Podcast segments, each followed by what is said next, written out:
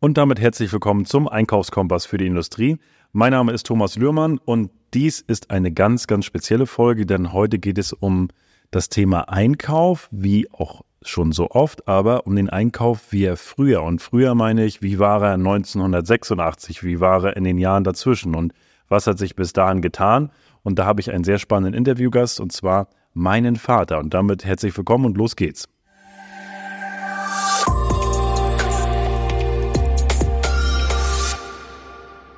Also für die fleißigen Podcast-Hörer, die schon die Folge 1 auch kennen, da habe ich das Unternehmen auch schon mal vorgestellt. Metallbau Lührmann wurde ja 1986 von meinem Vater gegründet in Lage als kleine Schlosserei und hat sich ja mittlerweile zum großen Unternehmen entwickelt mit mehr als 100 Mitarbeitern, ganz vielen Produktionshallen, also auch ein, ein großes Wachstum. Und mein Vater genießt mittlerweile auch schon seinen, seinen Ruhestand und ich habe so die Tage über Weihnachten gedacht, ich sage, Mensch, eigentlich, ich, ich überlege ja mal, wer könnte noch ein, ein spannender Interviewgast sein. Und habe gesagt, ich sage, mein Vater könnte noch mal ein spannender Interviewgast sein, weil er hat schon so viele Zeiten durchlebt, auch, auch eingekauft, auch sehr viel in den ganzen Jahren und äh, auch zu den Zeiten, so wie es damals ist und heute ist, da gibt es ja doch schon viele Unterschiede. Und ich freue mich äh, ganz besonders, dass wir heute die Folge machen können, eine Vater- und Sohn-Folge. Und damit herzlich willkommen, lieber Papa. Ich freue mich auch, mein lieber Sohn, und für mich ist das ja Neuland und ein Podcast habe ich eigentlich noch nie geführt und ich freue mich drauf. Wir starten mal, mal rein. Also ich habe ja gesagt, oder wir, wir, wir gehen da mal so ein bisschen so durch die Zeiten durch, auch so durch die Entwicklung des Unternehmens und wie da auch die Unterschiede waren. Wenn du daran denkst, 1986, äh, wo du gestartet hast, was waren da, wir gehen mal einmal in die Produkte rein, damit wir dann wissen, was, was auch eingekauft wurde. Mit welchen Produkten hast du überhaupt gestartet, die du verkauft hast? Eigentlich war das nur der ganz normale Bevölkerungsbedarf. Meier Müller Schulze braucht ein Gartentor, einen Zaun oder die es gab ja auch VEB-Betriebe, die äh, für ein paar Gitter oder Stallfenster. Es waren ein, einfach nur kleine Dinge, die wir gebaut haben. Und damals war das so, wenn man Material haben wollte, dann musste man automatisch, das war, waren ja noch DDR-Zeiten, dann musste man automatisch in eine Einkaufs- und Liefergenossenschaft eintreten, damit man überhaupt die Möglichkeit hat, Material zu beziehen. Und Genossenschaft, Gesellschaft, dort haben wir Anteile, wir haben uns eingekauft, das war nicht viel Geld, ich sag vielleicht 100 oder 200 äh, Mark damals, Ostmark. So, und wie gesagt, so getan, eingetreten und dann ging das los. Hat jemand einen Auftrag erteilt. Zum Beispiel brauchten wir da Kastenprofil für die Zaunfälle, wollte der Kunde haben und den Zaun dazu bauen. Ja, und dann haben wir gedacht, dann fährst du mal schnell hin zur Einkaufs- und Liefergenossenschaft und sagst, ich möchte Kastenprofil haben. Und da sagte mir die liebe gute Frau Heildürmann, haben, das müssen Sie bestellen, das dauert drei Monate, bis das da ist. Und ob Sie dann welches abbekommen und wie viel wir kriegen, das weiß ich noch nicht.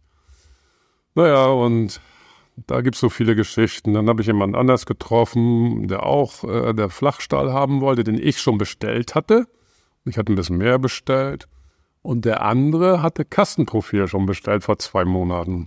Und da sage ich, Horst, du hast Kastenprofil und ich habe aber gehört, du brauchst Flachstahl. Ich sag, und dann so haben wir dann getauscht. Dann habe ich von ihm fünf Stangen, davon äh, von mir fünf Stangen und so lief das alles. Aber es war nicht so einfach, Material zu bekommen. Also man musste mal ausweichen und da war da, also diese Einkaufs- und Liefergenossenschaft, äh, also das war dann die, also es gab jetzt nicht wie, wie heute die klassischen Händler, wo du hinfahren kannst, sondern es gab eine Organisation, wo du alles einkaufen konntest? Also war das ausschließlich Stahl oder, oder, war das alles auf Schrauben oder? Ja, man konnte dort alles kriegen, auch Werkzeuge. Die haben dann auch diese Einkaufs- und Liefergenossenschaft wurde ja von den Handwerkern gegründet sozusagen. Das war so ein Verbund und die äh, Organisation hat dann in der Vertretung des Handwerks sozusagen das Material eingekauft. Es gab auch eine Tischler-ELG, es gab für Maler, für jede Berufsgruppe gab es solche Organisationen. Ne? Aha. Sicherlich gab es auch große äh, Händler, aber die waren dann für die Industriebetriebe zuständig dann. Das waren dann aber auch Einkaufs- und Liefergenossenschaften? Das weiß ich nicht, wie das bei den Großbetrieben, also die, die VEG-Betriebe haben ja auch, die haben Sonderkontingente gehabt. die dann direkt vom Hersteller dann ihre vom Stahl- und Walzwerk ihr Material gekriegt haben. Aber es gab denn diese Einkaufs- und Liefergenossenschaft, die, die war global und dann unter, also was heißt global, aber ähm, Ja, es gab eigentlich in jedem äh, Kreis oder Bezirk gab es so eine Einkaufs- und Liefergenossenschaft für den Bezirk Schwerin. Da gab es, glaube ich, in Bützow einen Güstrow, ich glaube drei oder vier Stück, genau weiß ich nicht, aber für uns war dann Güstrow damals. und die waren dann aber nur speziell für, also darunter waren dann die einzelnen Gewerke oder gab es die für jedes Gewerk dann auch immer? für jedes Gewerk gab es eine Einkaufs- und Liefergenossenschaft. Okay. Und die haben sich aber dann auch nicht zusammengetan irgendwie, weil jetzt könnte man ja sagen, okay, der Tischler braucht eine Schraubzwinge, der Metallbauer braucht eine Schraubzwinge, haben die dann auch nochmal gedealt untereinander oder? Nee, das ist mir nicht so bekannt gewesen. Und das Thema Preisverhandlungen oder so, gab es das überhaupt oder das spielt ja gar keine Rolle, ne? Spielte keine Rolle. Es gab eine, äh, ja, ich komme jetzt nicht mehr auf den Namen, schon so lange her. Es gab eine Preisliste. Also wir haben ein Buch gehabt, eine Liste, da stand, es wird meistens nach Kilogramm. Ein Kilo Fenstergitter, eine Mark 90. Wegen dem Verkaufspreis. Ja, Der Verkaufspreis. Mhm.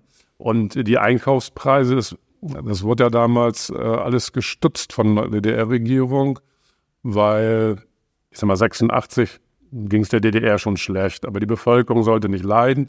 Und damit die nicht so teuer einkaufen mussten, haben wir immer so einen Bevölkerungspreis gekriegt.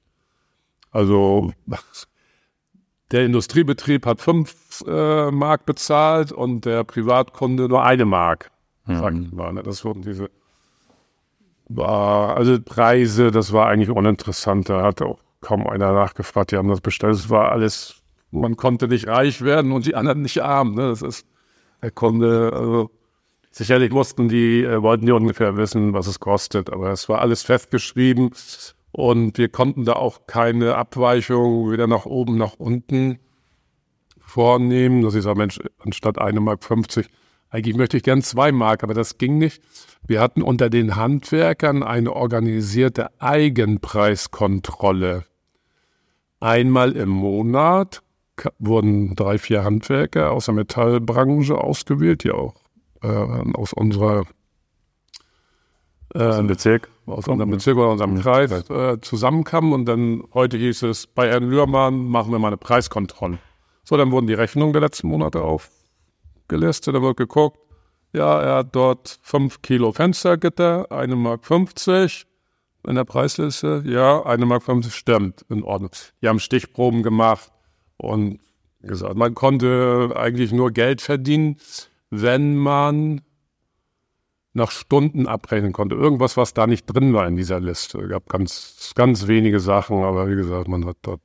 Und wir kommen sowas vom Einkauf weg, aber trotzdem interessiert mich das. Hätte man das dann nicht umdefinieren können? Äh, Das heißt ja nicht Fenstergittern, sondern, sondern ähm, Ja, aber das wäre ja dann irgendwo, der Kunde sieht das ja auch und äh, man muss ja auch Rechnung schreiben. okay. Mhm. Ja, sicherlich, wenn man einer ein Stück Eisen, ein Stück Flachstahl, hat man da keine Rechnung geschrieben.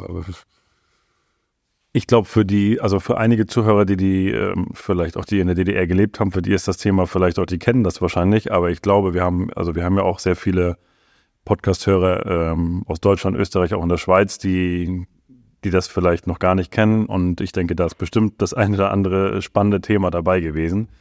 Jetzt gucken wir mal ein, ein paar Jahre weiter. Jetzt gucken wir mal nach der Wendezeit. Wie, wie ging, da muss sich ja dann auf, da hat sich, was hat sich da geändert? Also gerade in Bezug auf den Einkauf. Also das Portfolio hat sich auch noch ein bisschen geändert. Äh, vielleicht magst du dazu noch was sagen, wie sich das Portfolio geändert hat und dann auch der Einkauf. Das muss ja, ich will nicht sagen Schlaraffenland gewesen sein auf einmal, aber wie war das für dich und was hat sich geändert? Aber fangen wir mal mit den Produkten an. Was, was gab es an Produkten, die noch dazugekommen sind, so nach der Wende nachher, die wir, die, die du verkauft hast? Ja, erstmal war es ja so, als die D-Mark da war, war auf einmal total ein Einkaufsverhalten. Also die Leute haben ihr Geld nicht mehr so schnell ausgegeben für einen Gartenzaun oder für eine Gartenfahrt. Das war sehr im ersten Jahr, als die D-Mark eingeführt wurde, wurde sehr, sehr wenig bestellt. Und da haben wir das so als Handwerker so ein bisschen mit der Angst zu tun bekommen. Und dann ging das ja auch los. Die Leute wollten keinen Gartenzaun haben, die wollten ihre Wohnung sichern, weil da ging das ja los, wie du weißt, mit Haustürsicherung, Schlösser und Schließzylinder. Sowas gab es zu DDR-Zeiten ja kaum. Und da haben wir dann geguckt, Mensch, das keiner mehr haben will, dann muss ja irgendwas machen, wo der Bedarf da ist. Ne? Also dann haben wir mit Schlössern angefangen, Haustürsicherung, Sicherheitsbeschläge. Und da gab es auf einmal alles. Die Vertreter liefen uns die Bude ein. Wir brauchten ja gar nicht aus dem Haus und gucken, wer hat was. Die kamen ja alle. Die Vertreter, ich weiß nicht, wie die uns gefunden haben. Wir hatten ja noch keine Website und nichts. Ne? Und jedenfalls lief das. Also konnten die Vertreter kamen. Wir haben dann auch geguckt, wer hat die günstigsten Preise. Wir haben, da konnte man dann natürlich verhandeln. Und jetzt waren wir ja auch in der Lage, selbst die Preise zu bestimmen und auch eben eine Gewinnmarge einzufahren und nicht vom Staat gelenkte Preise hier aufrufen zu müssen. Und ähm, wir, wir kommen zwar ein kleines bisschen davon ab, aber ich finde das historisch aber nochmal interessant. Warum wollten die Leute auf einmal ihr Eigentum sichern? Was war anders? Also warum haben, warum war diese Angst, jetzt muss ich mein Eigentum sichern mit Schlössern und äh, oder was ist, warum war das so? Ja, warum war das so? Es ging dann auch äh, mit Einbrüchen auf einmal. Warum, weiß ich auch nicht, aber es, es wurde viel eingebrochen, weil es war ja nur die D-Mark da. Viele konnten sich neue Sachen äh, leisten oder kaufen, die es vorher nicht gab, Fahrperser, was weiß ich nicht alles. Also die Werte in den äh, Eigentumswohnungen oder Häusern, die haben ja zugenommen und das wollte man einfach sichern. Ne? Und man kannte das ja auch aus dem Fernsehen, dass im Westen auch mehr eingebrochen wurde als so. Nun waren wir auf einmal selbst der Westen und gab es ja Nachholbedarf. Ne? Und das war's dann. Ne? Und jetzt nochmal auf die, auf die, auf den Einkauf zurück. Das heißt, du hast jetzt, äh, wie, wie, wie war denn das? Hast du jetzt gesagt, okay, also die D-Mark war da, das war jetzt, äh, wie lange hat das gedauert? Also, das ist ja, letztendlich ist das von einem auf anderen Tag, hat sich ja alles geändert. Aber wo hast du auf einmal einen Lieferanten her? Bekamen die sofort, ich sag mal, eine Woche später und kamen zu dir und haben gesagt, Mensch, Herr Löhrmann, äh, brauchen Sie nicht das und das? Oder kam das so langsam schleichend? Oder wo hast du auf einmal Material herbekommen? Ja, ich muss dazu sagen, diese äh, die Einkaufs- und Liefergenossenschaft, die existierte ja auch trotzdem weiter ein paar Jahre. Und die haben aber auch auf einmal plötzlich das Material gehabt, was wir brauchten. Also wir brauchten jetzt nicht mehr, wir haben ja zu DDR-Zeiten eine riesengroße Lagerwirtschaft gehabt, weil es ja nichts gab. Bei jedem Schlosser, weißt du ja auch selbst, du warst ja auch als Kind bei uns auf dem Hof, das Eisenlager war voll bis oben hin.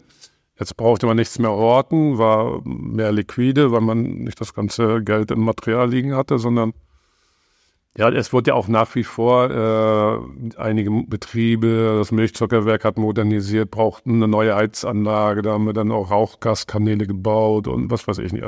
Es ging ja da auch, es war nur nicht mehr so, dass die Bevölkerung jetzt so zahlungskräftig war. Die haben, die haben dann eher so, und dann, es hat aber noch nicht ausgereicht, dann einkaufstechnisch erst einmal auf den Einkauf zurückkommen wollen. Wir haben ja dann auch angefangen, Fenster und Türen einzubauen.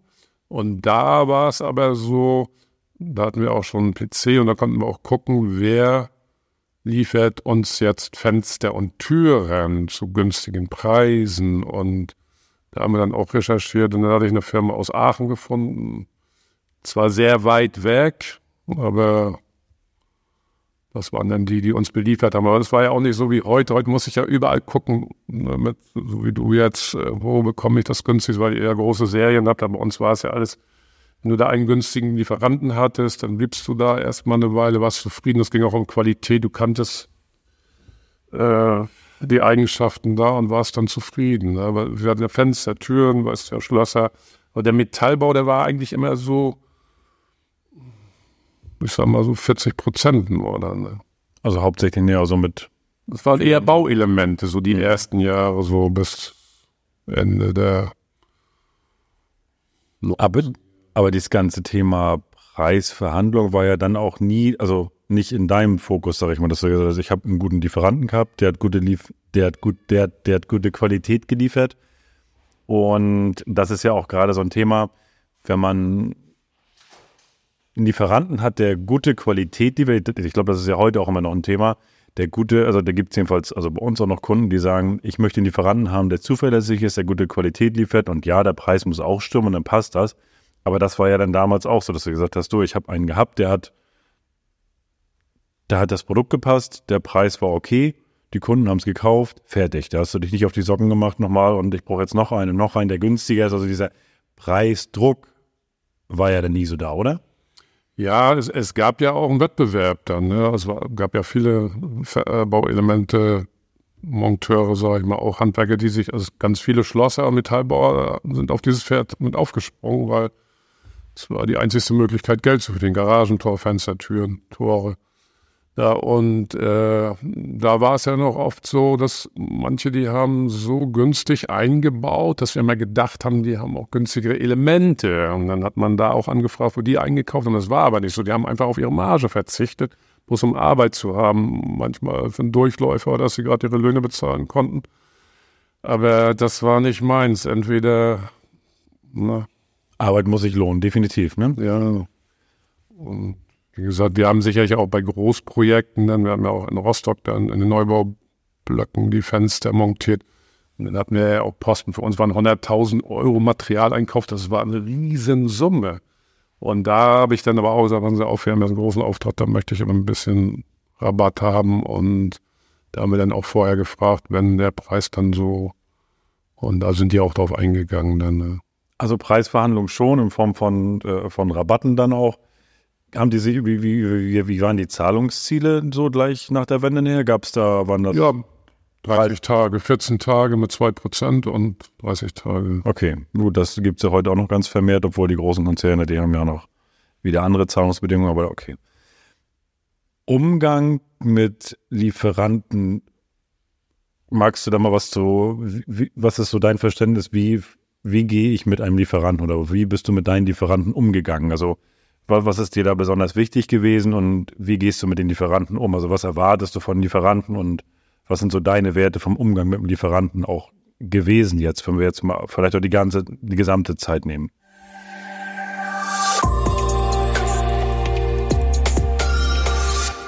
Und das war Teil 1 der Folge mit meinem Vater und wie war Einkauf früher und wie ist er heute. Und sei gespannt, in den nächsten Tagen kommt Teil 2 wenn es dann heißt, wie war Einkauf heute und früher.